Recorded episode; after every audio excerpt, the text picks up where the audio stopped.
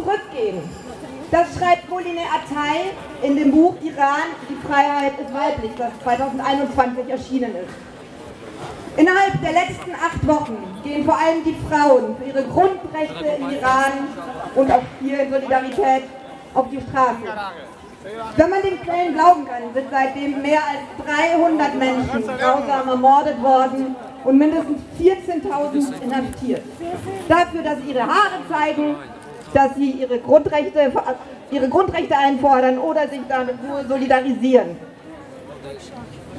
Für Rechte, die bei uns selbstverständlich sind und die wir nicht mal mehr in Frage stellen. Den Inhaftierten sollen nun rasch Prozesse gemacht werden. Beobachterinnen befürchten das Schlimmste.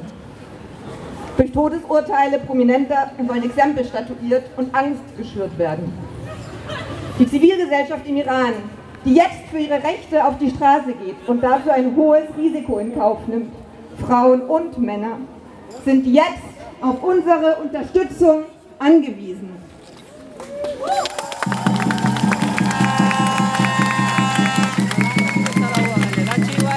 Und ganz besonders angewiesen sind sie, auf die, sind sie auf die Unterstützung der internationalen Staatengemeinschaft.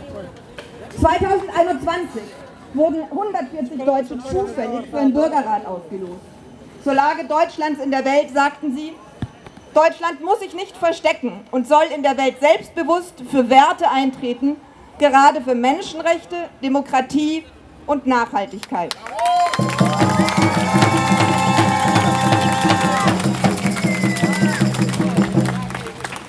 Ein selbstbewusstes Deutschland muss für die Menschen des Iran und insbesondere für die Iranerinnen eintreten und sie zu Wort kommen lassen.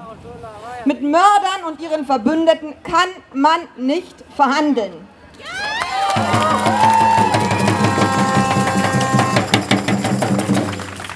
Die Freiheit der Frau ist die Freiheit der Gesellschaft.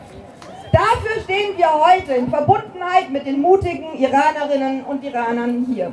Danke.